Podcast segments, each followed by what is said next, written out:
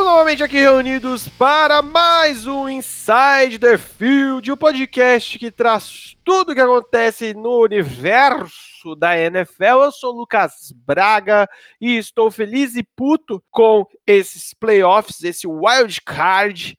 Comigo aqui sempre ele, senhor Bruno Braga. Eu estou aqui apenas feliz, porque ao contrário do, do wildcard do ano passado, esse tivemos quatro jogos maravilhosos. Não, quatro, os quatro não, né? Pelo menos três ali, pica, tenso até o final e tá sendo fantástico, só doideira, só coisa maravilhosa, muito choro, muitas lágrimas e não são minhas, então tá sendo lindo. Muito choro, muitas lágrimas e muitas reclamações, até meio sem pé nem cabeça, mas comentaremos isso logo menos, porque antes aquele jabazex que a gente sempre faz. Pessoinhas, estamos começando novamente o ano, segundo episódio desse ano de 2020, de meu Deus, e estamos na reta final da temporada, mas já vamos deixar avisado que depois do Super Bowl a gente ainda vai ter bastante conteúdo, por isso não perca então, nos siga lá no Instagram, arroba Inside the Field Podcast, porque lá, além das nossas graçolas, a gente sempre posta os resultados, a gente sempre posta os horários de quando vai ter os jogos, e posteriormente nós postaremos também quando a gente continuar fazendo esse conteúdo. Para não perder de jeito nenhum, nos siga lá no Spotify. Tudo é só procurar por Inside the Field, que aparece aquele capacetinho preto e rosa.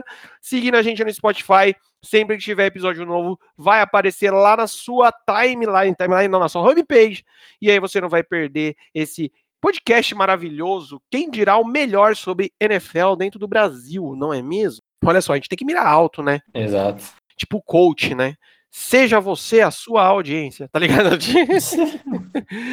Mas sem mais enrolação, porque teremos muita coisa para comentar sobre esses quatro jogos maravilhosos. Começando sabadão com o um jogo entre Houston Texans versus Buffalo Bills, 22 a 19 para Houston. E o que é foda é que no jogo aconteceu exatamente tudo que eu e o Bruno comentamos na semana passada. Assim, Bill O'Brien pedindo e implorando para perder, né? Um play call patético para variar, mandando punch numa quarta descida curta no campo dos Bills, horroroso. A linha ofensiva dos Texans nula as always também, né? Algumas vezes colocando o Tyrande para bloquear edge rusher, que, mano, é sempre uma burrada, isso nunca vai dar certo, salvo raras exceções. Tanto que o nosso menino Deshaun Watson foi sacado sete vezes nesse jogo, uma, uma beleza, né? Todo dia um 7 a 1 diferente. DeAndre Hopkins com muitas dificuldades contra a marcação do Trey Davis White, até um certo ponto, pelo menos ali até aquele fumble bizarro que ele acaba, acaba cometendo, mas depois a coisa vira, e quando vira, vira bonito a favor do Hopkins. Na defesa, o retorno do J.J. Watt foi um ponto crucial, né? Na diferença que ele faz nem precisa ser citada de tão óbvia, e a resiliência do Watson de manter esse jogo sob controle, estendendo muitas jogadas, aquela no overtime que ele toma duas porradas, dá um giro e continua para fazer o passe, é fantástica, foi sem dúvida alguma o grande destaque do time, e nos Bills, assim, a defesa, o que esperávamos por boa parte do jogo, até incorporar a defesa dos Texans em alguns jogos da temporada regular, é ficar numa soft zone horrorosa. No ataque, Devin Singletary jogando absurdos. É a prova viva de que o combine meio que não serve para nada, né? Porque ele tinha uma tape muito boa e um combine de merda, e muita gente deixou ele passar por conta disso. Play call do Sean McDermott estava indo maravilhoso, estava indo lindo. No último quarto, mais ou menos, até o fim do jogo, é uma sucessão de cagadas inacreditáveis. E o nosso menino Josh Allen, que né, é o que todos nós sabemos atentos, que ele não é confiável, né? Pérolas desse jogo, dele passando a bola para o lado, depois de um scramble aleatoriamente para o Dawson Knox, ou dele sentando o braço no fundo do campo, um passo de tipo umas 60 jardas para um fullback que estava dobrado na marcação. É fantástico. E algo que aconteceu com os dois quarterbacks, apesar de ambos não jogarem com boas linhas ofensivas, né? Em muitos momentos, eles tomavam sacks por ficar muito tempo com a bola. A diferença é que isso aconteceu com o Watson mais no início do jogo e com o Josh Allen em momentos cruciais, que acabou definindo aí muita coisa, né? Então, cara, vamos lá, né? Falando como eu comecei falando desse jogo. Ex aconteceu exatamente o que a gente previu, né?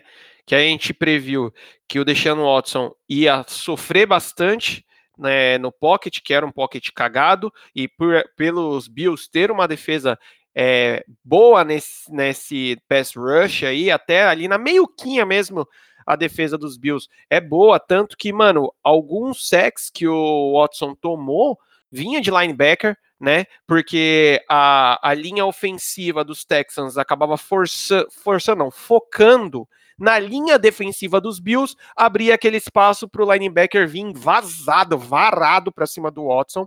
É, eu achei que no começo do jogo que, como o Bruno apontou, ele sofreu mais, é, mas ele também estava segurando mais a bola. Eu acho que estava demorando a leitura dele, ou talvez realmente a marcação dos Bills estava muito em cima. Tá aí, já fica a cutucada nas transmissões da NFL, porque nas transmissões a galera a gente até consegue ver os dois times completos antes do snap, às vezes a gente não consegue ver o safety, né, do, da parte da defesa, só que assim que sai o snap, se foca muito nas trincheiras e no quarterback, e depois só depois do passe. Então a gente não tem como ter uma noção do que está acontecendo na secundária, né, então não dá pra gente falar, ah, o Deixando tava segurando porque ele é bobão mesmo, o cara de melão, ou ele não tava soltando porque tava com medo de alguma interceptação ou coisas do gênero. Porém, é, a gente também comentou que a defesa dos Bills ia segurar e esse ataque ele ia produzir, tanto que fechou aí a metade do, do jogo com 13 a 0 estava produzindo bem, só que os pontos que a gente levantou de possíveis viradas, ou até os pontos que a gente comentou a mais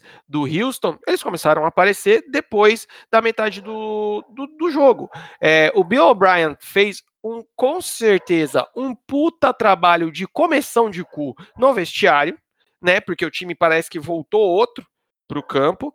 E aí aparecem duas peças fundamentais nesse time dos Texans. J.J. Watt, que não jogou tão assim de falar, puta, o JJ voltou, caralho, jogador ofensivo, defensivo do ano. Porra, não, mas mano, o peso que esse cara tem em campo, no adversário, porque assim, tinha jogadas que você olhava, mano, ele tava dobradaço, tá ligado? E aí abria espaços para outros jogadores entrarem. E o peso que ele faz no time do Houston, tá ligado? É um cara que dentro de campo ele tá toda hora levantando a torcida, levantando a moral, e na sideline toda hora ele tá conversando com todo mundo, tá toda hora, tipo, batendo no peito, levant, levantando a moral do time. E isso faz uma diferença da porra. Tanto que quando o jogo vai pro overtime, quando eles vão sortear de novo lá quem chuta, quem recebe a bola, o JJ vai sozinho pro, pro meio de campo, eu achei isso, isso interessante.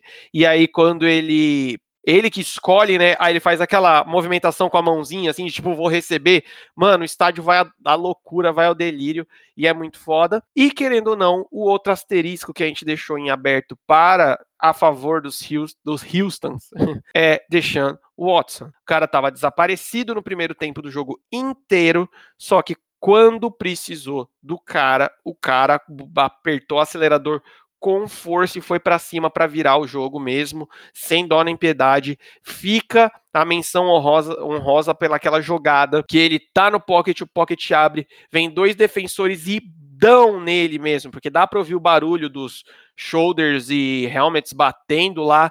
Não sei como caralhos o moleque consegue ficar vivo. Faz um rollout lá e conecta o passe para um, se eu não me engano, para um first down. E isso, assim, é, querendo ou não, isso soma muito para a moral do time, para o time continuar indo para cima. Já nos Bills, velho, a gente também deixou um asterisco, mas um asterisco negativo para o menino Josh Allen. Uma coisa que eu vi uma galera comentando e eu acho que já não cabe mais, já não é muleta do seguinte de ah, mas é só o segundo ano no Josh Allen. Cara, se você continuar assim, vai ser sempre ah, mas é só o terceiro, é só o quarto. Mano, já deu, ele já deveria ser o cara que bota a bola embaixo do braço e vai para cima, coisa que o Deshaun Watson fez. Ele jogou muito bem o primeiro, primeira parte do, do jogo, né, a primeira metade do jogo, sim. Porém, aí você a gente vê, eu divido um pouco dessa culpa tanto com ele quanto com o Shane McDermott, porque uma coisa que parece que é meio que esquecida nesse jogo do ataque dos Bills é o atleticismo do jo Josh Allen, velho. Bota esse maluco para correr mais. tá ligado? Você tem essa opção, o seu corpo de recebedores, ele não é tão extenso e ele acaba ficando marcado relativamente fácil no jogo. Então bota o Josh Allen para fazer play action e correr, tá ligado? Então assim, faltou essa, sei lá, essa malícia ou essa desenvoltura de falar assim, meu irmão, tá na hora de você realmente colocar a bola embaixo do braço, correr para braço e ir para cima. Velho, que jogaço até o final, até o último segundo, foi para prorrogação e os Texans levam essa e passam para a próxima fase, não é mesmo? Mas fica a menção honrosa aí, mano. Buffalo Bills foi um time muito valente durante a temporada toda, velho. Próximo jogo também no sabadão tivemos New England Patriots versus Tennessee Titans. 20 a 13 para os Titans. E Bruno, fica a pergunta: o último passe de Tom Brady como jogador ou como jogador de New England será uma interceptação, uma pick six? Se for o último passo, foi um, um passo para touchdown. Só não foi para o time dele, mas foi um passo para touchdown, né? Convenhamos. Coisa que ele, convenhamos, fez até que bastante nessa temporada, né? Exato. Tennessee, assim, fazendo o que era necessário, todos nós esperávamos e falamos tanto, né? Apesar de no início do jogo ainda estavam bem conservadores, cometendo alguns erros que poderiam custar a vitória, considerando que a melhora do time ao longo da temporada passou muito pelos ajustes feitos pelo Mike Vrabel, foram se ajeitando até dar certo. O que esperávamos do Derrick Henry contra essa defesa foi e foi feito, né? No dia do seu aniversário, com uma média de um first down a cada duas carregadas, finalizando o jogo aí com mais de 200 jardas de scrimmage, acabou sendo tão dominante que a parte que eu temia, que eu falei semana passada, de talvez a falta de um recebedor absurdamente bom pesasse para os Titans, meio que não fez diferença nenhuma, devido ao quão foda-se foi o jogo aéreo, né? Só olhar as estatísticas do, do Hill, 15 passos tentados, 72 jardas, bizarro.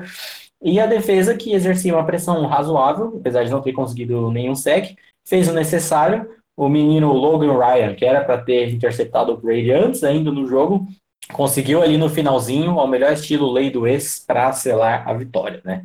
E nos Patriots, assim, o ataque mais inefetivo do que nunca, né? Vi de chegar em uma first and goal na linha de uma jarda e não conseguirem o touchdown.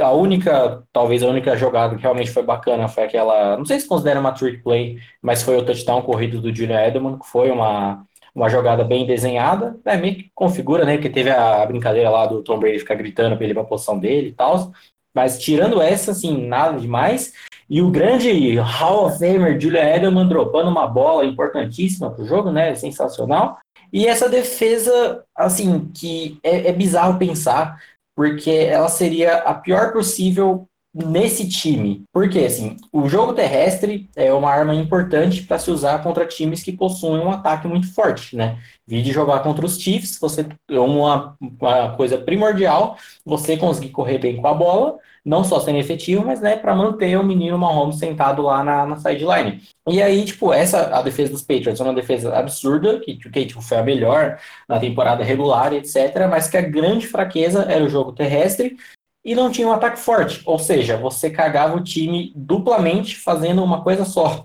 Porque você vai conseguir ser efetivo correndo bem com a bola e eventualmente marcando. E quando o ataque voltar a campo, não vai ser um problema parado também. Acho que deu para entender realmente o que eu quis dizer, né? deu. Fora o quão curioso foi quando, por exemplo, o David Chiodini do Pro Football postou no Twitter, logo depois daquele jogo contra os Browns que eu citei é, semana passada, que o jogo terrestre era grande, o grande problema dessa defesa dos Patriots, a quantidade de resposta que você olha de gente falando, não, mas o Bill Belichick vai arrumar isso. Se você sabe, ele também sabe, está trabalhando para melhorar, pipi, pó.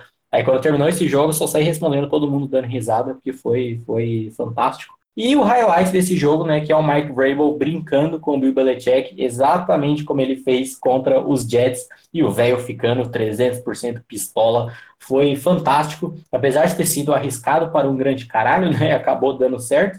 Nossa, nem fala, velho. E resultando nesse, nesse belo momento nos playoffs. No caso dos Patriots, uma consequência de, de péssimas decisões durante free agency mais início da temporada, culpa obviamente, do Bill Belichick, né? Porque ele que cuida dessas paradas tudo. Culminou num time limitado no ataque por N motivos que a gente já falou pra caralho aqui durante a temporada, muito por culpa dele também. E nos Titans, que ainda assim, do jeito que o jogo foi, penou em muitos momentos, num jogo que poderia ter sido muito mais de boa para eles, e acabou sendo essa parada apertadaça até o final, que chegou naquele último drive dos Patriots, estava 14 a 13, né, para os Titans, até a, a pick six. Então, assim, a, acho que ainda poderiam ter mostrado mais, mas acabou sendo o suficiente, né, para vencer o jogo. Cara, vamos começar falando sobre o nosso querido tio Bill. Bill Belichick, uma coisa que é, permeando tudo isso que você falou, cara. Ele assume a responsabilidade de tudo isso no sentido de, tipo, eu monto o time, eu treino o time, é tudo eu. Então, assim, quando dá bom, realmente o cara bate no peito e a gente assume isso. Eu vi o Belichick, eu falei semana passada, é o maior treinador de todos os tempos dentro da NFL. E aí, se você quiser começar a meter o louco, ele, ele vai estar tá no top 10, quem sabe top 5 maiores treinadores de todos os esportes, mas não vamos entrar muito nesse mérito agora. E quando na merda, da merda só no peito dele também. É, foram alguns anos de negligência no draft, vamos ser bem sinceros. É, free agents, muito nesse sentido de tipo, ah, todo mundo quer vir para cá, então vamos pegar só quem a gente quer, quem não sei o quê, que tereréu, tereréu, tereréus. Então, assim, quando você é muito sisudo, cara, ou você toma no cu gostoso, ou você estoura gostoso. Ele passou. É, ele tem seis anéis estourando gostoso aí. Só que ele agora tomou no cu feio, tá ligado? E aí, velho, vai sobrar para todo mundo. Sobrar para todo mundo que eu diga assim. Eu vejo New England Patriots renovando esse, esse elenco num nível assim absurdo mesmo, tá ligado? Porque pro próprio Bill Belichick, eu acho que ficou até um pouco feio da forma que aconteceu. Essa temporada toda foi vindo dessa forma, meio que aos trancos e barrancos, e esse jogo mostrou exatamente o que eu falei também, e o Bruno concordou na semana passada. New England Patriots não tinha nenhuma capacidade de reação se começassem a perder o jogo. Eu falei exatamente isso. Eu falei: se o Tennessee Titans passar na frente do, do placar e começar a segurar essa gordura, o New England não tem capacidade de virar o jogo. Dito e feito. Então, assim, Claro que a gente teve esses momentos que o Mike Vrabel começou a fazer essas gracinhas que você fica assim, ai, ai, ai, meu Deus, ai, tá ligado?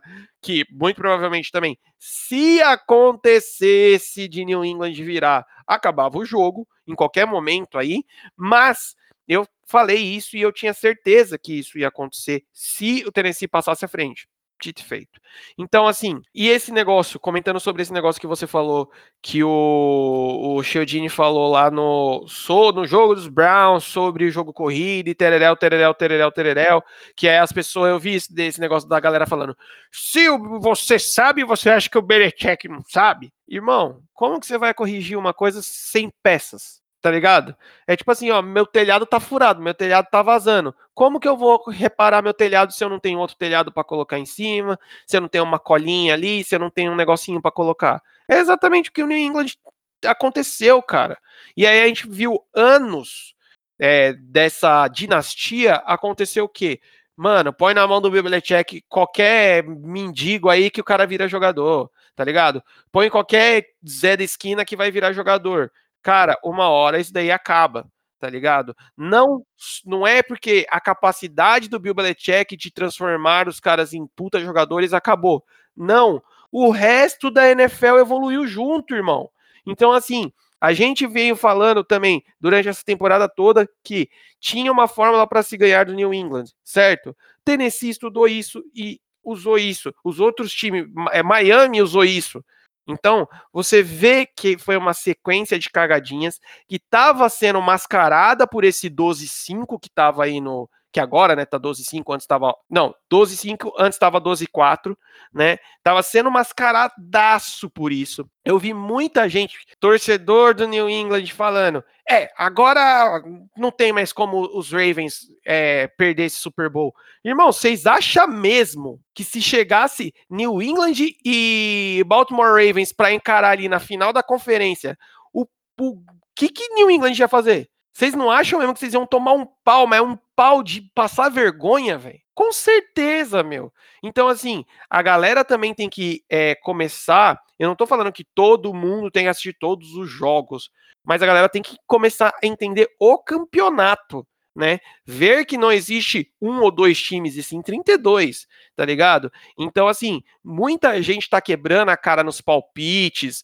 da desse wild card por causa disso, porque leva muito pro clubismo, leva muito pro, pelo hype, leva muito pelo peso da camisa. E não é assim. A gente tem uma temporada de a, nesse momento a gente teve todos os times jogaram 17 jogos, né, velho, contando a bye week que cada time tem. Então assim, isso é uma escalada e a gente veio falando aqui durante toda essa temporada que New England estava decaindo, não subindo. Então isso só foi essa essa junção de tudo isso, de todo esse trabalho que acabou acontecendo.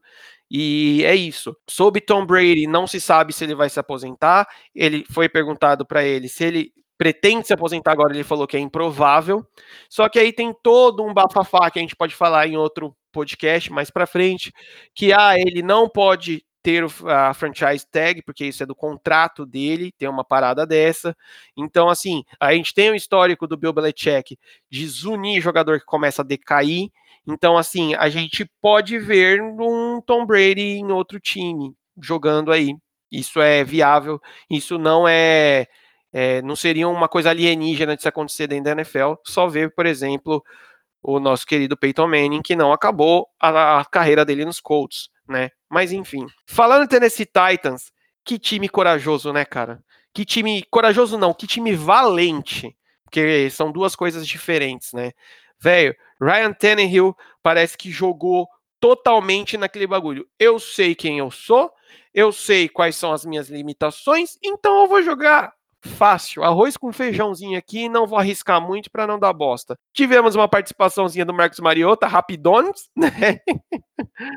100% de aproveitamento. Um mito, um monstro. E meu irmão, Derek Herring, que partidaça, velho. E eu vi gente reclamando, falando, é, pô, os caras só vai correr? Irmão, só tá, tá dando certo correr porque não vai correr. Caralho, 182 jardas, média de 5.4 quatro jardas por tentativa, tá ligado? Então é um bagulho absurdo o que ele fez nessa defesa. E um bagulho mais absurdo que, se você parar para prestar atenção, sabe qual é uma das principais forças aralhantes do Derrick Henry comparado com os demais running backs? Ele é alto. Geralmente, running backs são mais troncudinho, baixinho, né? O Derrick Henry, não, mano, ele tá na casa ali dos quarterbacks e, e recebedores.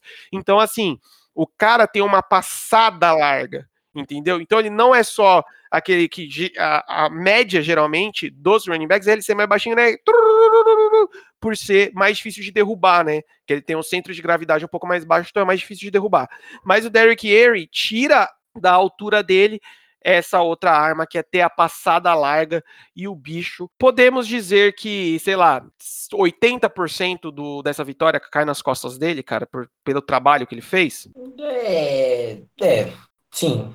Vamos generalizando, né? Sim, é. E assim, mano, Mike Frebel, puta que pariu. Cara tem um, umas boleta, irmão, porque assim, o jogo sendo ganho por apenas um ponto de diferença. E o cara nem aí mesmo, velho. Ah, vai chutar? Então vai chutar.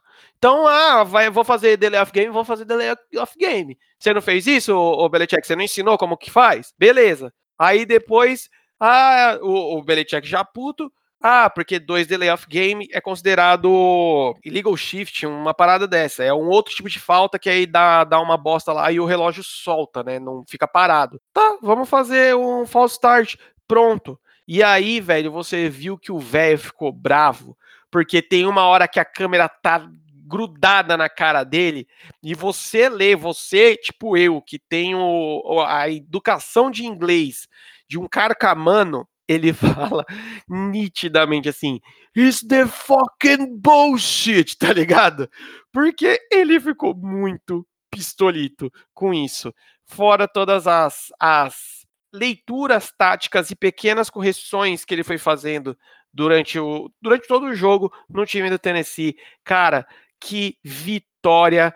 É, mano, linda, vamos dizer assim, porque o cara realmente mereceu, o time mereceu essa vitória. Tennessee Titans passa para a próxima fase dos playoffs. Mike Vrabel tem dois CJ Anderson dentro do saco. Né? Próximo jogo, já no domingão, tivemos New Orleans Saints versus Minnesota Vikings, 26 a 20 para o time de Minnesota. E Bruno tem uma polêmica para perguntar-lhe. Hum. O título de pipoca desse jogo saiu de um QB e foi para outro? Ao melhor estilo manchete de notícia no, no Facebook, a gente manda assim: Minnesota Vikings contra New Orleans Saints. Kirk Cousins de um lado e Drew Brees do outro. Um dos dois pipocou e o resultado vai te surpreender. Que olha. quem, quem diria? Tabus foram quebrados aí, né? Mas, mas vamos lá. Tabus foram quebrados, câmeras foram quebradas e tem um cidadão aí que foi ele que arrumou, provavelmente. Exato. A defesa dos Saints exercendo boa pressão, mas com os problemas contra o jogo terrestre, dependiam de algumas jogadas muito específicas acontecerem para conseguirem parar, tipo quando os Vikings faziam alguns tosses para o Dalvin Cook, que muitas vezes conseguiam pará-lo atrás da linha, e o nosso querido Marshawn Lattimore no bolso do Adam Thielen, tanto que o rapaz ficou pistolito de tão zaralhado que foi, coitado. Lembrando também que nosso rapaz, nosso querido Marcos Williams, conseguiu se segurar né, e não e não cagar tudo, mas esse jogo também foi, foi mais lá do que cá, digamos assim. E né, vamos para o ataque, que Drew Brees passou o primeiro tempo todo só no check down, né? Sem meu check down não consigo. Não conseguia mandar passe longo, teve que entrar o Tyson Hill para meter aquela paulada no, no fundo do campo. E o grande quarterback absurdo de ter ficado de fora da lista do, do 100, dos maiores dos 100 anos de NFL, né? Quando fizerem uma lista de grandes jogadores do Pro Bowl, talvez ele entre, né? Mais, mais provável. Mas enfim, o jogo terrestre quase nulo, dependendo também do Tyson Hill para fazer alguma coisa. Michael Thomas, que é o voto de jogador ofensivo do ano de muita gente, que houve uma discussão no Twitter envolvendo o Felipe Vieira do On The Clock, dele ter dito que essa temporada do Thomas não é uma temporada top 20 de wide receivers da década, o que é completamente ok, e aí chamaram ele de clubista, porque ele trouxe os Panthers, né? Chamaram ele de clubista, xingaram, falaram um monte. Chegou aí e fez um total de vários nadas também, né? A esperança era check down pro Jared Cook ali no meio e já era. Final do primeiro tempo, Sean Payton encarna o Andy Reid, enfiando no cu o controle do relógio, que ele fez tudo errado e o drive ainda termina com um fio de gol errado. Ou seja, parabéns, sucesso. E falando do lado agora dos Vikings, eu adorei como a defesa, principalmente os linebackers, estavam absurdamente bem disciplinados e bem atentos a pararem o jogo terrestre e cobrirem o meio que estava sendo destino de muitos passos do Breeze na temporada, né? Uma coisa que eu falei há algumas semanas, que ele estava soltando a bola muito rápido e etc. Apesar, né, nosso amigão Xavier Rhodes ainda tomar baile todos os recebedores, tem outro rapaz que vem meio que compensando nessa defesa, que é o Anthony Harris, que vem jogando muito a temporada inteira. Inclusive é ele que intercepta o Breeze nesse, nesse jogo. E vamos para o ataque, já citado o Adam Thielen absurdo, plano de jogo funcionando bem com o Dalvin Cook.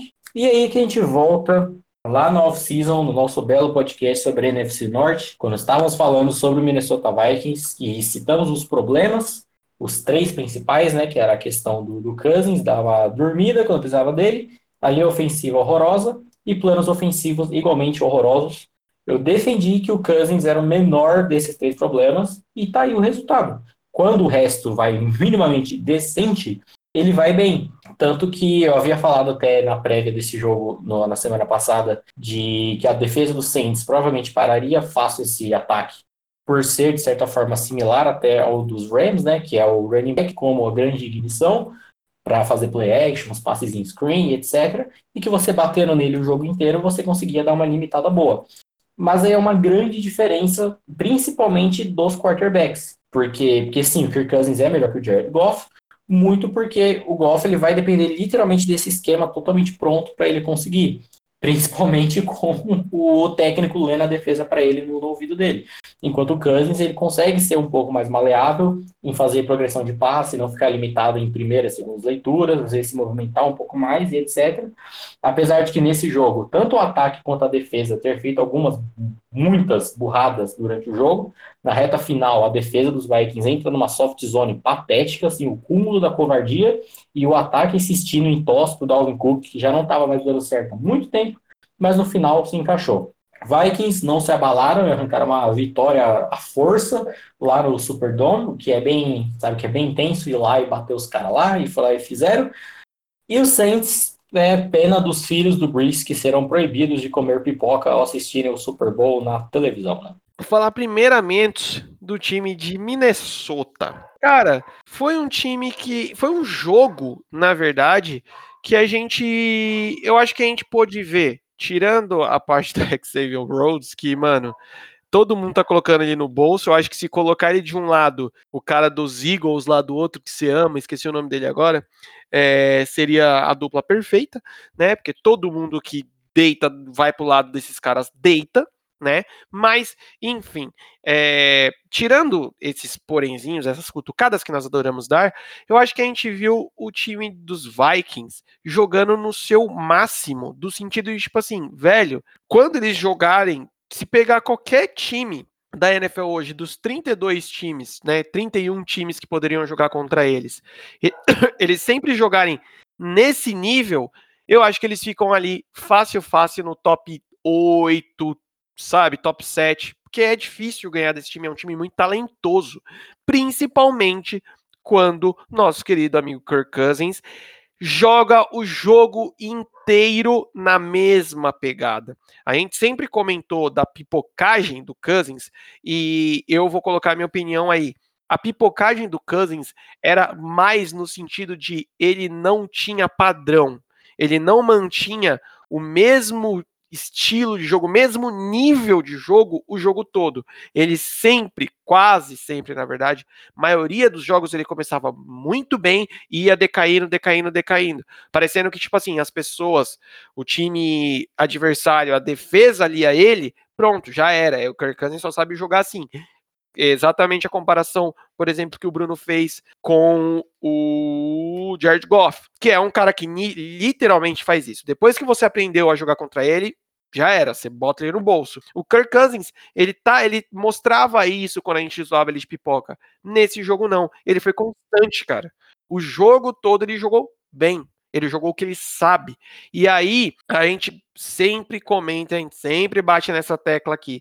Quando você tem um jogo corrido bem estabelecido, que é o caso do menino Dalvin Cook, você consegue fazer um play action maravilhoso e tinha jogadas, tiveram jogadas em que o Cousins simplesmente saía totalmente livre, fazendo aquela, aquela volta, né, do play action, podendo ler sem pressa nenhuma e podendo colocar a bola onde ele queria. Então, assim, tudo deu, tudo deu certo, tudo encaixou certinho, tá ligado? Adam Thielen, velho, é um monstro sagrado, maravilhoso, lindo de bonito e ainda sempre dá um jeito de discutir com o técnico, é, o técnico adversário. Não sei se você viu que ele deu umas peitadas no Sean Payton. Olha só. E é isso mesmo, irmão. E o Stefan Diggs deu uma zoada depois do final do jogo também. Né? Então, e aí eu ia falar, deixa menininho aí que o Stefan Diggs, ele tá indo para uma escola, não Antônio Brown. O Bruno até me mandou no nosso grupo das internas aqui,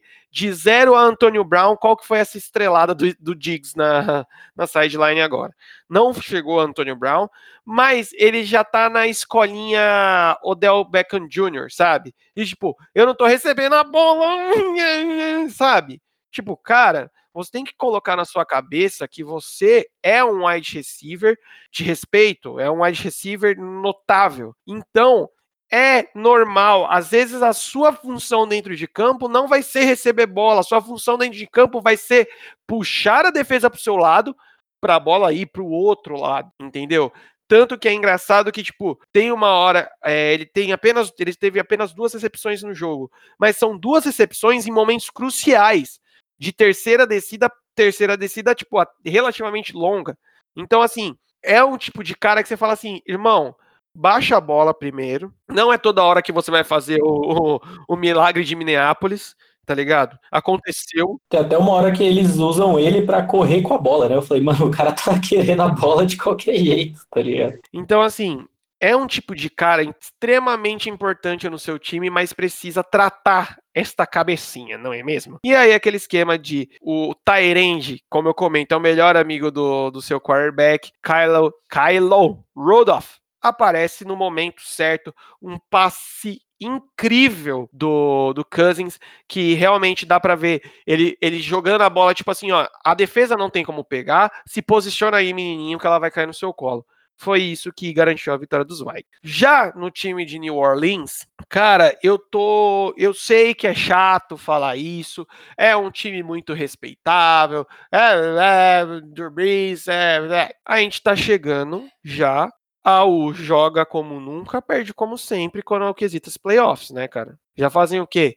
Quatro anos seguidos? Cinco anos seguidos, sei lá, que o, New Orleans bate nos playoffs e sai, tá ligado? Não tô falando que, ah, bate no primeiro jogo e vaza, mas todo ano é favorito, todo ano Drew Brees é MVP, todo ano, ah, meu Deus do céu, segura New Orleans, ah, a NFC tem dono, e todo ano é a mesma coisa, cara.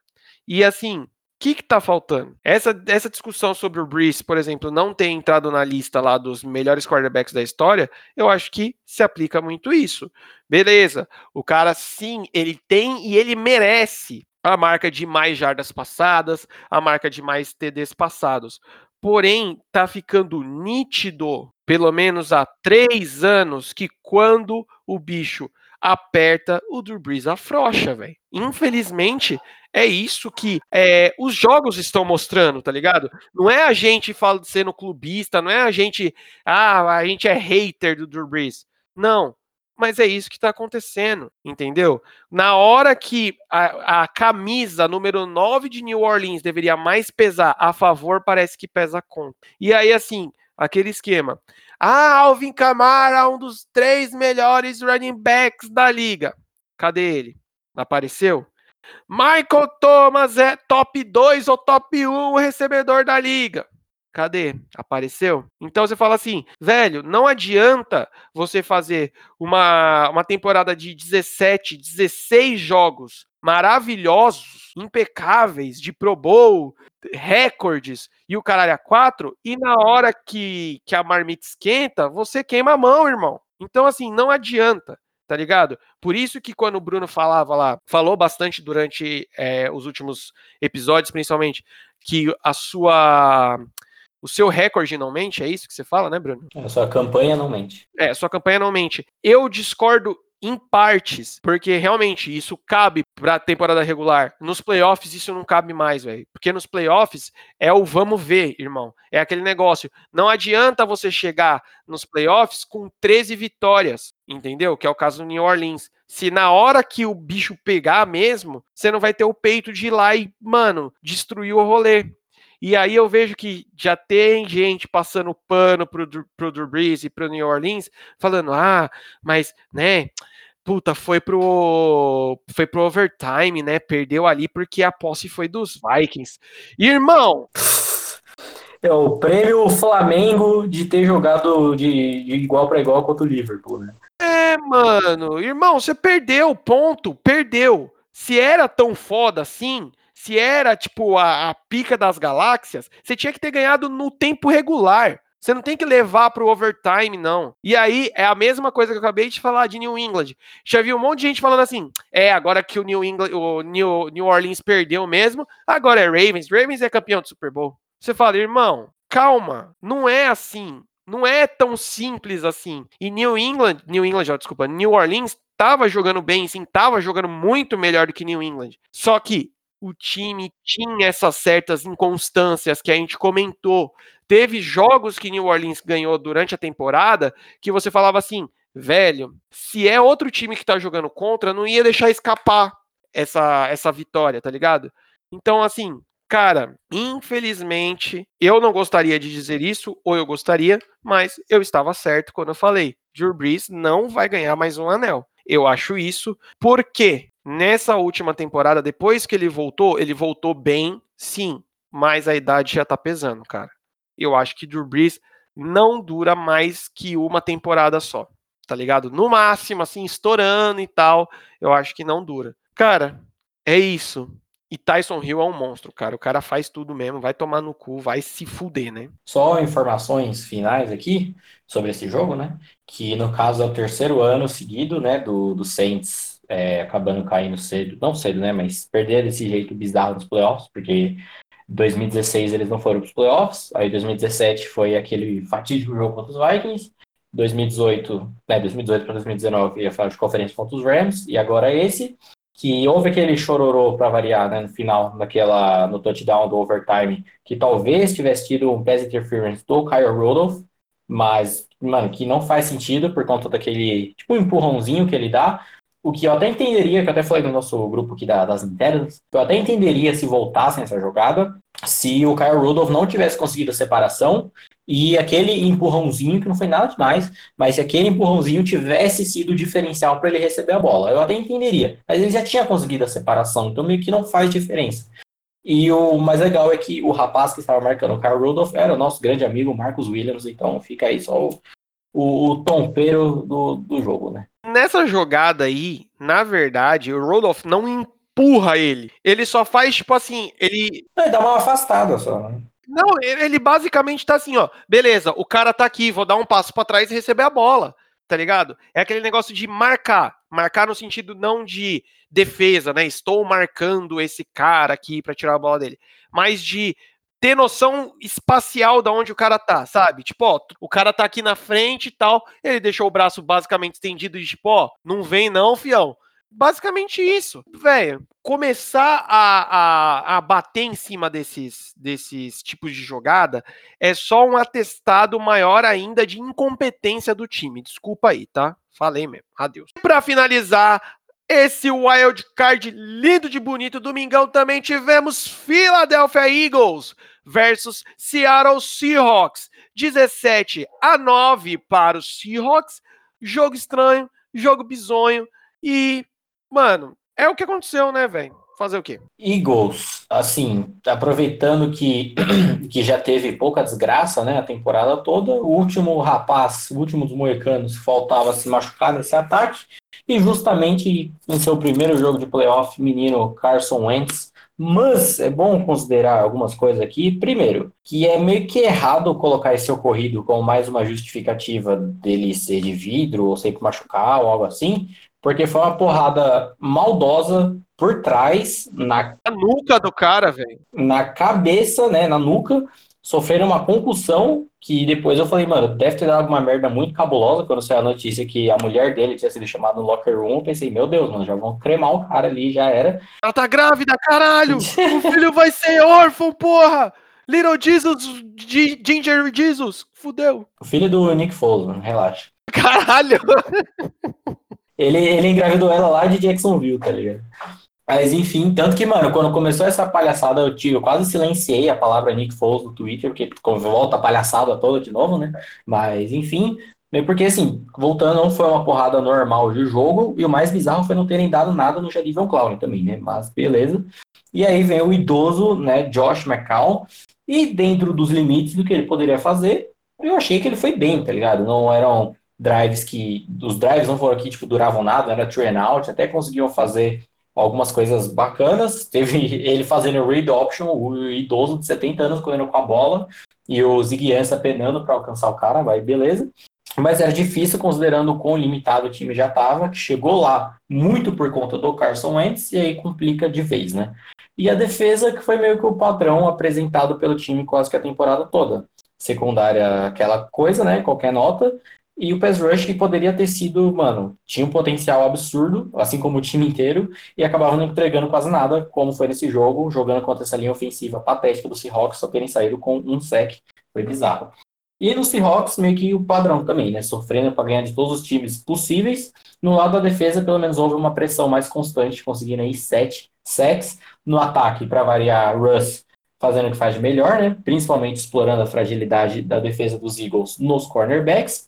E o rapaz DK Metcalf, que deitou e rolou, uma estatística interessante aí, é que os Eagles draftaram esse Arcega Whiteside na escolha 57 da segunda rodada. Ainda não sei o que viram desse rapaz, mas enfim. E ele, nos 17 jogos, né, 16 da temporada regular, mais esse do Wild Card, ele teve, juntando todos, um total de 169 jardas. Juntando todos os jogos. E o Metcalf, que foi escolhido depois dele, na escolha 64, teve 160 jardas só nesse jogo do Wild Card. É um belo número, é um número interessante que o moleque destruiu no final das contas. One and Done para Philly, né, de um jeito triste, fica a cena do, do McCown com lágrimas nos olhos abraçando o Zach Ertz depois do jogo. E Seattle, né, o time mais raçudo da liga, avançando para o Divisional Round, podendo gerar aí muitas surpresas, principalmente na próxima rodada. Cara, tira uma dúvida, você sabe quando que é anunciado o MVP da temporada? Puta, tinha, passou direto nesse domingo o, o comercial anunciando o bagulho lá do Honors, não sei o que, não sei o que lá, mas acho que mas é antes do Super Bowl, né? É, certeza. Super Bowl é no domingo, os bagulho deve ser tipo na sexta ou no sábado. Porque, na minha opinião, depois de ver mais esse jogo do Seattle Seahawks, é, a, pra mim, hoje, o Russell Wilson ele merecia mais, por merecimento mesmo, tá ligado? Não por volume de jogo, como a gente tinha falado. Eu comentei que para mim, até certo ponto, realmente o Lamar merecia ganhar o MVP, tereréu, tereréu, por causa do volume, pela constância de jogo. Só que, mano, depois foi mais um jogo tipo 99,9% nas costas do Russell Wilson. E aí lembra aquele episódio que o Bruno explicou o que significa MVP? O Russell Wilson é o MVP. Porque, assim, pelo menos dentro desse time, ele é, sem sombra de dúvida, o MVP. Porque, irmão, é, com essa vitória, o Seattle chega a 12-5. Acho que sem o Russell Wilson nesse time, poderia ser muito bem 5-12 aí, tá ligado? No caso, seria é, 5-11, sei lá, mano. Porque o que esse cara, a diferença que ele faz em campo, é uma parada absurda dentro desse time. E assim, nesse jogo, a gente viu algumas vezes é, os Eagles tendo a possibilidade de empatar ou até virar o jogo. Claro que a gente passa por toda a limitação do Josh McCall, que teve que entrar do jeito que entrou, com o time todo remendado. Eu acho que era muito nítido que os Eagles estavam jogando já na colherinha, que tipo assim, era o Carson Wentz no, no talaço, tirando o máximo que ele conseguia dos caras que tava treinando a semana toda junto e tal. E o Josh McCall entrou meio que a caralha nisso, né, mano? Então, é foda. Mas, assim, nos momentos em que a, o rojão tava aceso e todo mundo saía correndo, o Russell Wilson pegava na mão e falava assim, não, vem cá, pode, pode deixar, deixa no pai, vem cá. Mano, first downs é, arrancados na base da corrida, do ódio mortal, de tipo, é, o first down é meu mesmo, então bora. E, mano, aquele passe que ele dá pro DK Metcalf no final do jogo, vamos colocar os dois passes que ele dá, né? Aquele primeiro passe, que ele dá dois passinhos para trás, assim, você fala, ah, mano, vai ser aquela é, aquele passezinho para Tyrande aqui, para aquele screenzinho para um running back correndinho lá aqui do lado, o cara dá ali uma puta paulada lá na casa do caralho pro DK, que ele cai e faz o TD já dentro da endzone, porque também derrubar aquele negão de tirar um chapéu é difícil pra caralho, porque o maluco cai no chão, nenhuma anta da defesa dos Eagles pula para encostar nele, porque acabaria a jogada, espera o negão levantar para tentar derrubar ele depois. E depois a última recepção também, o passe que ele Wilson Metcalf no final do jogo, que basicamente Seattle com as costas na parede ali para finalizar o jogo, ele acerta uma terceira descida no meio de campo basicamente para o DK que sela a vitória. Então assim, meu, esses dois caras, mas principalmente o Russell, velho, o que ele tá jogando é, é, é, seria merecido ele ganhar esse título aí. Metcalf é, prova que especialista de draft sabe tanto de, de jogo quanto eu, né? Porque se eu começar a ir para lá e fazer draft, talvez eu consiga fazer os drafts melhor do que eles, as escolhas melhores do que eles, porque quase todo ano tem no mínimo cinco ou seis jogadores que eles ou eles cagam baldes e o cara é realmente tem um puta potencial, um puta jogador, ou que eles é, exaltam, idolatram e o cara não vira nada. De quem tá aí para provar isso.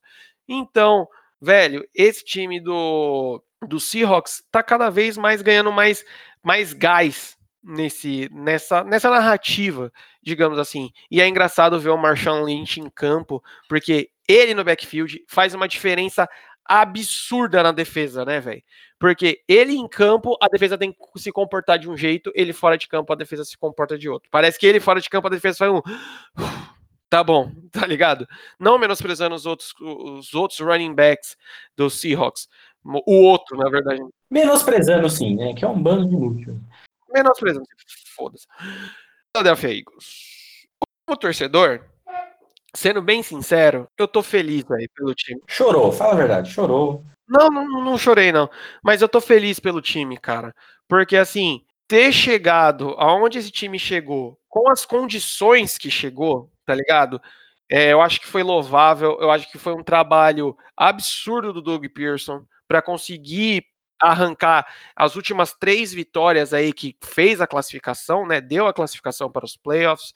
Era um time que tava, mano, nitidamente estudado para jogar contra o Seahawks, porque deu para ver que tinha momentos ali que eu conseguia imaginar, tipo assim, mano, se não é o Josh McCown, se é o Carson Wentz em campo, não que ah, ia ter o resultado diferente, ah, porque, mano, isso daí é como você começar a entrar no cis, é aquele esquema, né?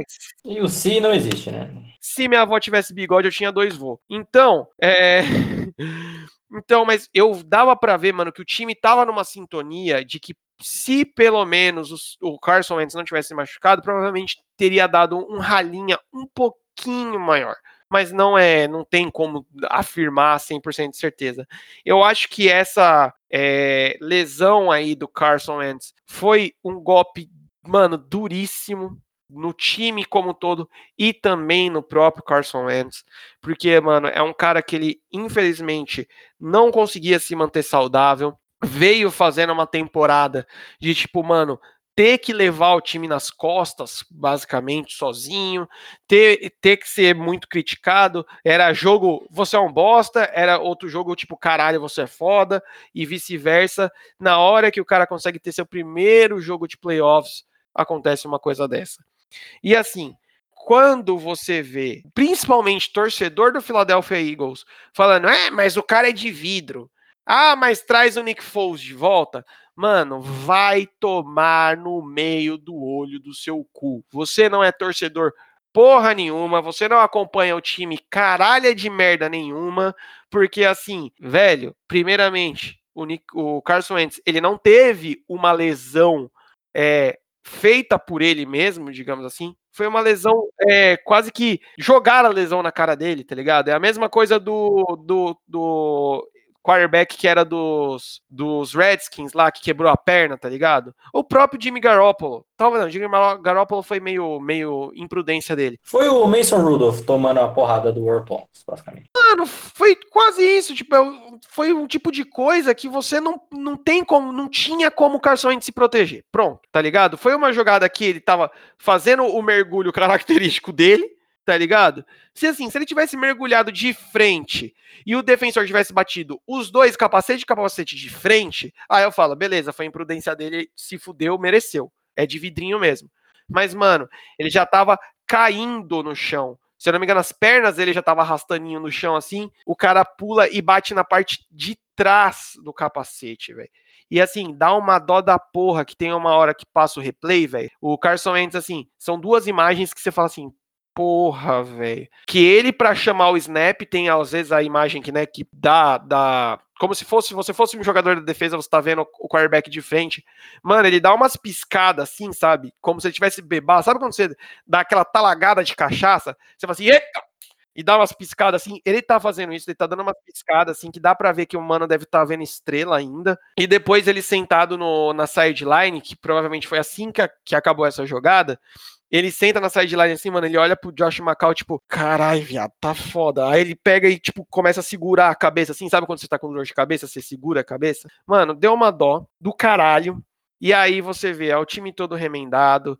Depois o Zach Ertz é, deu uma entrevista comentando que durante a semana teve um dia que ele acordou mijando sangue. Não sei se você viu isso, Bruno. Não. Acordou mijando sangue, aí ligou desesperado para os médicos de Filadélfia, fizeram os exames lá. Ele tá com um rompimento no rim, um negócio assim, uma lesão. No, beleza, beleza. No rim e fratura na costela. Então, assim, tanto que teve uma hora no jogo lá que eu vi, né, uma jogada que foi perto lá do Zach Ertz, que ele tava usando aquela proteção de quarterback na costela, sabe? Que é mais embaixinho, assim, que pega. Ah, sim. Que geralmente os jogadores da linha não usam, né? E aí você vê que, mano, até os caras que estavam em campo estavam todo quebrado, todo fudido, né? Então, assim, na parte do ataque, fica a esperança do time se remendar, se o time voltar o ano que vem saudável, né? Tivemos boas é, digamos, boas novas aí com Boston Scott, o Miles Sanders fez bons jogos,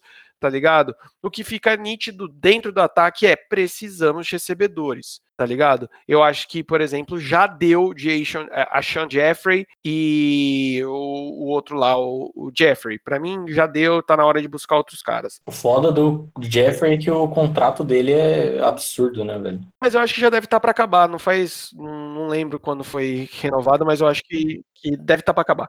Enfim. E a defesa, de novo, né? Meu, as bolas que a secundária tomou nas costas, a marcação que você via que toda hora o, o, o wide receiver ou o Tyrant estava na frente, sempre. Mano, toda hora a marcação olhando a bola, não olhando o marcador. E quando olhava o marcador. Mano, você é louco. Foi um pesadelo. E no talvez melhor jogo da linha defensiva, a linha ofensiva dos do Seahawks aparece, acorda e, e joga bem. Fletcher Cox jogou um absurdo nessa partida, mas não achou nada, porque toda hora não tava dobrando em cima dele, e aí entra outro, outra lesão que ajudou a poderem dobrar em cima do Fletcher Cox, porque o Brandon Graham também se machuca, então no meio do jogo. Então você fala assim, caralho, vai é, é, é, era aquele tipo de coisa, mano. Não tinha como o time chegar realmente muito mais longe, porque foi, mano, um time devastado, né, pela, pelas lesões. Mas como torcedor, eu realmente fico orgulhoso do time e de, de tudo que deu pra chegou aonde chegou, tá ligado? Só complementando aqui, a única coisa que eu vi esse quesito mais da, das internas é que depois do jogo o Carson Wentz foi jogador por jogador do time pedir desculpa pelo, né, o que acabou acontecendo, por mais que não seja culpa dele. E o próprio, não lembro quem, qual jogador de defesa falou, respondeu isso, que, tipo, mano, é uma coisa que não, não tava no controle dele, então para ele ficar suaves de buenas. E sobre o contrato do Washington Jeffrey, que eu tô vendo aqui, que é um contrato bem, bem salgado mesmo, e que é, ele vai até 2021 ainda, podendo ainda ser renovado para dois anos, para casa de franchise tag, etc. Mas que se cortarem ele esse ano, vão ter um dead cap de 26 milha aí então é, é um contrato meio pesado, a não ser que consigam uma troca aí bem desesperada. Mas enfim, a esperança é de fazerem um bom draft que tá, tá em falta. Então, pessoais, chegamos ao que é denominado semifinal de conferências na NFL. Rapaz, mais jogos de sábado e domingo para o nosso querido editor ficar feliz. Começando por São Francisco 49ers versus Minnesota Vikings, lá em São Francisco. Que matchup maluco, né, cara? É um matchup bacana, muito como os dois times envolvem o jogo terrestre, né, em seus planos, planos ofensivos, eu prevejo um jogo com um placar relativamente baixo, pelo menos ali no primeiro tempo, porque tem tudo para ser bem truncado. A defesa dos Vikings mostrou nesse jogo contra os Saints o quão, principalmente os linebackers, eles conseguem ser atentos e efetivos contra o jogo terrestre. E a defesa dos 49ers, que a gente está vendo o ano inteiro o quão forte ela está sendo, o quão é, o trabalho que eles podem dar para essa linha ofensiva dos Vikings, que apesar de ter melhorado, ainda não é lá essas coisas, principalmente por ser pressão que vem de, de todos os lados. Fora com o retorno do Ocon Alexander, que é muito importante, porque ele vinha jogando absurdos, Aí ele se machuca, entra o Fred Warner no lugar e a defesa ainda continua cabulosa, o Warner jogando muito bem. Então, com esse retorno, ainda que sabe, podendo ter essa alternância entre os dois, é, pode ser um diferencial absurdo, mas né, ainda, ainda assim, ah, os 49ers são os grandes favoritos, obviamente, mas é um matchup bem bacana e bem aberto, por ser bem claro, tipo, as, não fraquezas, mas como as, as forças de cada time batem de frente que faz ser um jogo, provavelmente um jogo bem, bem nice. Eu tô interessado, curioso para ver esse jogo, justamente por causa disso que você acabou de comentar, né? É, ao mesmo tempo que, mano, é tipo, onde tá a força de cada um é a força do outro também. E o bagulho vai ser louco. Ver essa defesa encarando esse ataque que tá chegando confiante, porque a gente não comentou na hora que a gente tava falando do jogo dos Vikings, mas você viu o videozinho do Cousins lá na, no vestiário? Pá, mano é louco, prostituta, não, cocaína, caralho, foi da hora. Então, assim, e vamos ver qual foi o impacto dessa bye week, digamos assim, no time dos 49ers. A, a tendência é que venha um time mais descansado ainda. Então, assim, a maior força do time é a defesa. Então, os caras tiveram uma semana de descanso e de estudo. Então, o bagulho vai ser louco, sem sombra de dúvidas. É muito foda você pensar que, tipo, um time como os 49ers, que, tipo, tem. Uh, é comandado provavelmente ofensiva, vem tendo todo esse trabalho absurdo de running backs com fullback, o puta mesclando um zero de coisas, você ainda para pensar que tipo, a principal força deles é a defesa, tá ligado? Só mostra tipo, o quão forte é esse time como um todo. É bem, bem louco de vez. Realmente, é realmente muito louco. Próximo jogo, teremos o, uh, o dono do Super Bowl. Uh. Ryan Tannehill, isso. Uh. Baltimore Ravens versus Tennessee Titans. E, cara, eu vou te falar também que, assim, temos um favorito nítido no jogo, mas de novo, né? E aí? Tá ligado? Eu acho que a, a possibilidade de zebra é pequena? É. Mas não descarta essa possibilidade de zebra, não, tá? Bebê. É, nesse caso, acho que é mais complicado, que assim, em termos de matchup, pensando em prévia do jogo, eu acho que é o equivalente ao que a gente pensava para os Saints e Vikings, tá ligado? Óbvio que é qualquer coisa pode acontecer, assim como a gente pensava de Saints e Vikings, aconteceu praticamente tudo o contrário do que a gente imaginava, mas desses quatro matchups aí do pro Divisional Round é o que eu mais vejo um favoritismo pesado ainda pro lado do, dos Ravens, muito pelo que eu falei ainda lá no, no jogo dos Titans contra os Patriots. Mesmo, tipo, ele sendo altamente efetivos, como estavam sendo correndo com o Derrick Henry, como a defesa conseguia fazer bem, porque, né, contra aquele ataque né, é meio difícil, mas mesmo assim, ainda foi um jogo pegadíssimo, com eles errando muitas coisas e pecando em muitas coisas também, saca? Então, desses quatro é o que eu vejo o maior favoritismo para um dos lados, obviamente no caso do, dos Ravens, mas ainda assim, como a gente vem falando de toda essa melhora dos Titans ao longo da, da temporada. Os ajustes do Mike Vrabel vêm sendo muito importantes. O quão eles conseguem se manter, tanto na defesa quanto em explorar coisas diferentes no ataque, é o diferencial. Mas vai ser, vai ser bem tenso, principalmente o jogo sendo lá em Baltimore, apesar de terem derrotado os Patriots lá em Foxborough, né, no Giletão. Ainda vejo uma leve ah, se um jogo tá para ser desequilibrado, ao meu ver, nesse final de semana, é esse. Ah, não, com certeza, como eu falei, o favoritismo é muito mais nítido nesse caso. Porém, lembra que a gente tinha comentado isso do jogo de Saints e Vikings também, né? Mas, claro que aí o abismo nesse jogo de Ravens e Titans o abismo é um pouco maior também. Por que, que eu comento sobre não não desconfia e não descreditem uma vitória dos Titans? Porque, cara, querendo ou não, todo esse hype, todo esse peso, meu, em todos os quatro jogos dessa última é, semana, em algum momento, nos quatro jogos, comentaram sobre o jogo do Ravens, comentaram de Lamar Jackson e todos os comentaristas já batem o martelo como MVP tá ligado? Não que eles falam assim, ah, o MVP da temporada já, direto. Mas eles falam assim, o provável MVP, o quase ganhador do MVP, tá ligado?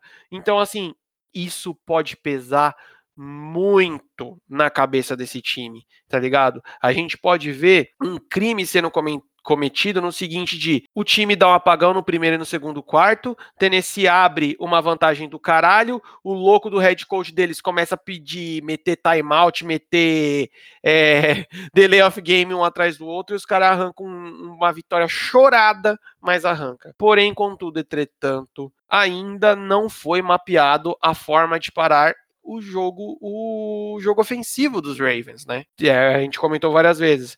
E aí, você vai mandar blitz no Lamar, ele te queima fácil, soltando a bola no Ingram. Você vai soltar, é, marcar sempre o, o Ingram, deixando ali um spy de, fixo no running back, o Lamar pode, o Lamar vai sair correndo. Você vai deixar dois spies, você vai fazer aquela trinca de linebacker bonita lá, forte, pá, porque você vai tomar bola nas costas. Três linebacker aí, volta anos 90, né? Não, você vai tomar bola nas costas. Então, assim, ainda não se tem, ainda não, não foi mapeado dessa forma como para Baltimore Ravens. Então, assim, o Tennessee Titans vai ter um trabalho absurdo.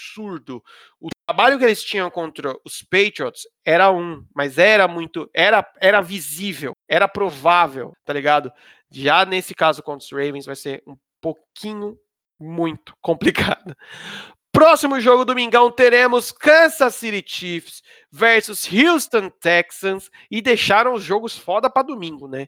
Esse jogo vai ser bem louco. Quero ver JJ Watt comendo o cu do marrom. Esse é foda porque ele já vem de um, de um retrospecto da temporada regular, né? Que na semana 6. Já vem com um ranço aí, né, mano? Que tá se criando aí um, uma rixazinha, né? Exato, porque na semana 6 a gente ouve o mesmo jogo, Chiefs e Texans. O jogo foi lá em Kansas City, assim como vai ser esse, e os Texans venceram por 31 a 24, por sinal. E qual foi a, o que aconteceu com o time de Kansas City naquele jogo em específico? Eles não conseguiram correr com a bola, tipo zero, absolutamente zero, e a defesa, mesmo jogando contra essa linha ofensiva de merda do, dos Texans, não conseguiu pressionar o Deshaun Watson, não conseguiu sequer um sec, e isso foi um grande diferencial, considerando que o Deshaun teve um jogo bom, eles, o caso dos Texans, conseguiram correr muito bem com a bola, que é aquilo que eu falei, né? Se acaba mantendo ali, segurando o, o Mahomes na, na sideline. E a defesa também foi um pouco melhor, o que foi um grande diferencial, apesar de que no ataque do, dos Texans eles tinham disponível o nosso menino Will Fuller para aquele jogo, que esse sim é de fato de vidro, né? Simplesmente não dá para contar com cara de jogo nenhum, mas são as grandes diferenças, considerando que o quê? Enquanto a defesa dos Chiefs não conseguiu pressionar o Deshaun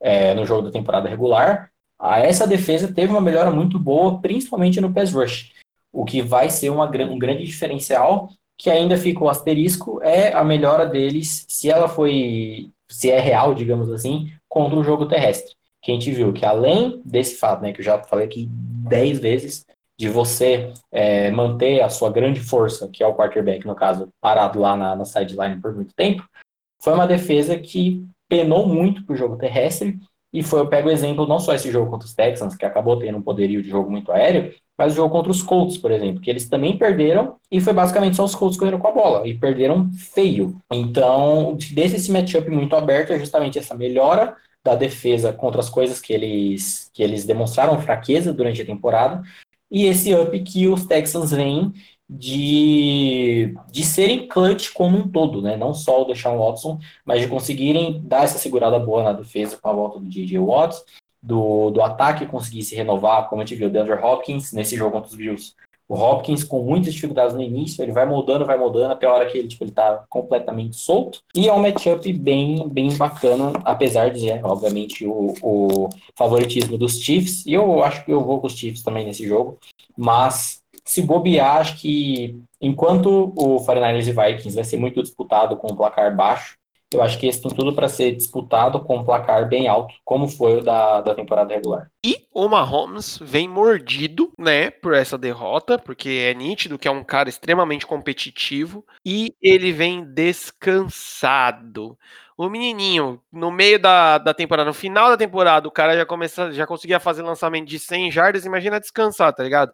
Vai dar um passo que vai dar a volta no planeta e cair no, no campo de novo, tá ligado? Então, assim, o matchup tá tá aberto, tá nítido o que se tem que fazer, principalmente no caso de Kansas City. Texans é jogar exatamente igual jogou no último jogo, né, velho? Manter Mahomes quieto e já era, tá a chave da vitória aí. Os Chiefs, é aquele esquema, velho, vocês têm que ter Mahomes em campo. E, além de que você pode até fazer o que vocês gostam de fazer, que é o Mahomes entrar em campo, entender? Mas vocês têm que saber parar o ataque do outro time que é uma coisa que a gente também vem comentando há muito tempo, que os Chiefs geralmente ganham dos times aonde eles têm maior volume ofensivo. É só ver o que aconteceu nesse último jogo contra os Texans mesmo. Os Texans tiveram maior volume ofensivo, então já era. Mas eu creio que seja o jogo mais divertido, digamos assim, dessa semifinal de conferência. E para finalizar,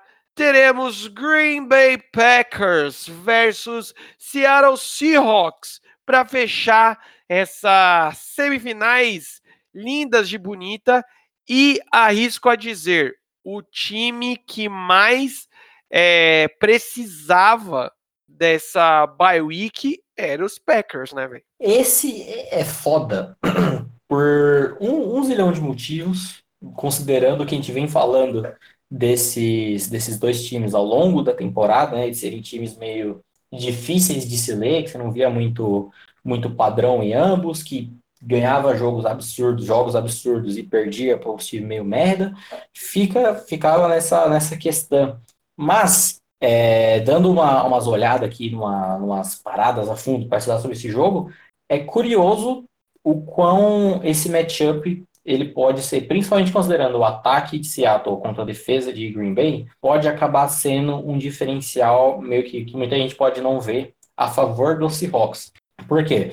A defesa dos Packers ela é boa contra jogadas mais simples, passos curtos, checkdowns, etc., mas pena muito em big plays aéreas. A cobertura é bem falha e a gente viu, principalmente nesse wildcard contra os Eagles, a habilidade do Russ em passar em profundidade somado à velocidade, seja do Lockett ou do Metcalf, principalmente a velocidade do Metcalf depois da recepção, né, que faz um, um estrago, principalmente com uma secundária, que no caso dos Packers, que joga muito em zona que até podem conseguir marcar bem o wide receiver que vai mais profundo, mas fazendo isso, eles estão dando os melhores matchups possíveis para o ataque de Seattle no mais para o meio do campo, devido justamente a essa, essa velocidade quando se trata de um corpo de linebackers fraquíssimo, como é o dos Packers, e de cornerbacks também meio questionável. Se tratando de um corpo de linebackers fraco contra um time que acaba correndo bastante, como o Seahawks, é perigoso. A gente sabe que o Brian Schottenheimer tem tesão em correr com a bola, e sempre que possível ele vai fazer isso. Fora que a defesa dos Packers também não mandam muitas blitz. É o 28º time em blitz, o que é terrível contra o quarterback móvel. Apesar do Seahawks, como já falamos aqui, é um time muito difícil de ser lido e etc. E a gente sabe que eles manterão na disputa até o fim, mantendo um jogo bem truncado, enquanto os Packers foi um time com pouca identidade, né, que melhorava uma coisa e piorava outra a cada mês, então nunca se sabem o que eles podem trazer tanto de bom, tanto, tanto de bem, aliás, quanto do mal. O mesmo, e mesmo esse jogo sendo em Green Bay, né, sendo lá no Lambeau Field, que é um, um estádio bem, bem tenso também de se jogar, os Seahawks estão indo muito bem fora de casa nessa temporada. Das 11 vitórias que eles tiveram na temporada regular, 7 foram dentro de foram fora de casa, aliás. O que é um, um diferencial bem, bem bacana, principalmente quando jogou é, em lugares bem hostis, como foi jogar lá em São Francisco, por exemplo, e acabou de vir de uma derrota fora de casa também.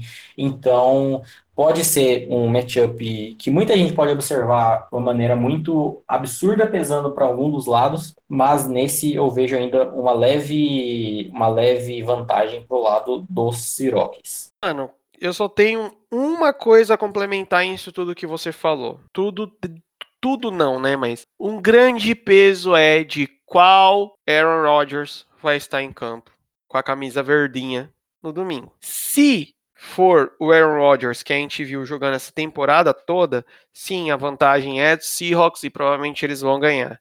Se for o Aaron Rodgers que a gente sabe que ele sabe jogar, o cara que a gente, mano, baba um ovo amar e odiar e abigodar que nem ele. Que a gente aprendeu a amar. Aí, irmão, aí, aí o buraco é mais embaixo. E aí eu coloco a vantagem pro Green Bay. Porque é, eles jogam muito bem quando eles estão no Lambeau Field. É, a torcida faz muita diferença pro time de Green Bay. E assim, quando o homem acorda inspirado, velho, é, eu acho que é chovendo molhado falar que é um dos melhores quarterbacks de todos os tempos. Eu concordo, por exemplo, com o Davis, lá do Pro Football, que fala, mano, é o melhor quarterback que eu já vi jogar também, tá ligado? No quesito, tipo, mano, o cara é, é completão, tá ligado? Joga lançando a bola, o bicho é absurdo, tá ligado? Então acho que é isso. Tem todos esses poréns, mas eu acho que o grande fiel da balança desse jogo vão ser os dois quarterbacks, tá ligado? Porque no mais o time é relativamente parecido. Claro que tem, os Seahawks tem uma força maior em um lado, os Packers uma força maior em outra, mas eu acho que vai passar muito pelas mãos desses dois carinhas aí. O que é foda nesse quesito do, dos quarterbacks também é muito dessa questão da, da expectativa de tipo, quando a gente pensa no cara sempre jogando o máximo dele, tá ligado? Porque, por exemplo, essa temporada a gente viu o Rodgers num jogo Rodgers sendo Rodgers, tá ligado? Esses jogos absurdos. Eu me lembro de cabeça, assim, parando para pensar nessa. Acho que foram o quê? Uns dois ou três em que ele realmente zaralhou. E aí a gente fica nessa, tipo, ó, você pega a média da temporada, ele foi show, joinha, ok. E a gente muito fica nessa, tipo, mano, se esse quarterback chegar nos playoffs, o bicho pega. E aí, tipo, falava isso com o Tom Brady. Aí deu no que deu. Aí, mano, Drew Brees, o playoff, e o pô. Aí foi o que deu. E enquanto do outro lado você tá tendo, tipo, o quarterback, a constância com, com pernas e cabelo cachadinho a temporada inteira, tá ligado? Então, acho que me, eu não gosto muito dessa narrativa de ficar tipo, nossa, quando ele joga no, no, máximo dele, se ele jogar no máximo dele, o bicho vai pegar. Por mais que ela seja verdadeira, acho que muito é muita muleta ficar insistindo nessa parada. Ao mesmo tempo que é certo, acho que deu para entender mais ou menos, saca? E ficar sempre nessa expectativa e acabar, como pode dizer, ser uma decepção maior ainda caso ele não jogue, mesmo já sendo provável dado a temporada, saca? Eu, eu entendo o que você está falando e eu não estou usando isso como muleta, de falar assim, ah, o Green Bay vai ganhar o jogo porque o Rodgers no playoff é foda. Eu não afirmei isso, né, no caso. Eu estou falando assim, a balança pende muito para os Seahawks. Porém, se o Rodgers, é, a balança do lado dos Packers vai passear exatamente esse que vai ser o, o diferencial, entendeu? Porque também afirmei, o que eu afirmei é que se o Rodgers jogar o que ele tá jogando normalmente na, na temporada, eles vão perder. Essa é a minha visão, entendeu? Então, assim, Green Bay só tem a possibilidade de ganhar se for um jogo absurdo do, do, do Rodgers. Ponto. E dos carinha não dropando bola também, né? Porque tá demais. É, porque é foda. Então é isso, galera. Muito obrigado por terem ficado até aqui. Mano, assistam os playoffs, assistam os jogos, todos os jogos, antes de falar cocozinho dos times alheios, ok? É, acompanhe aí, siga-nos em todos os lugares, redes sociais, os Caramba 4. Ajuda esse projeto a crescer, mano. Divulga aí que você tá ouvindo, posta no seu no seu Facebook, posta no seu Instagram, porque isso vai ajudar o projeto a crescer e eu tenho certeza que estamos fazendo um trabalho muito bacana, muito legal. E muito obrigado você que está ouvindo, que você que está curtindo e que fica aqui conosco até o final. Muito obrigado, senhor Bruno Braga, sempre firme e forte aqui. É nós estamos aí, ainda bem que esses playoffs até agora foram quatro jogos sensacionais, tá, tá sendo, mano, fantástico. E já fica o hype também para as coisas que a gente vai fazer depois que a temporada acabar, porque a gente acabou de entrar em playoff já tem movimentação de técnico, já tem os bagulho muito louco que pode acontecer no draft também. Então vai ser uma, uma sequência fantástica, até já programando para a temporada que vem, porque o bagulho é louco, a gente pensa no, no futuro. E é isso, tamo, tamo aí até semana que vem para analisar esses jogos do Divisional Round. É verdade, né, mano? Teve uns menininhos aí que, que anunciaram que vai pro draft, uns técnicozinho caindo, os outros sendo contratados. O bagulho tá louco, então vocês não perdem por esperar. Muito obrigado e adeus! Uh.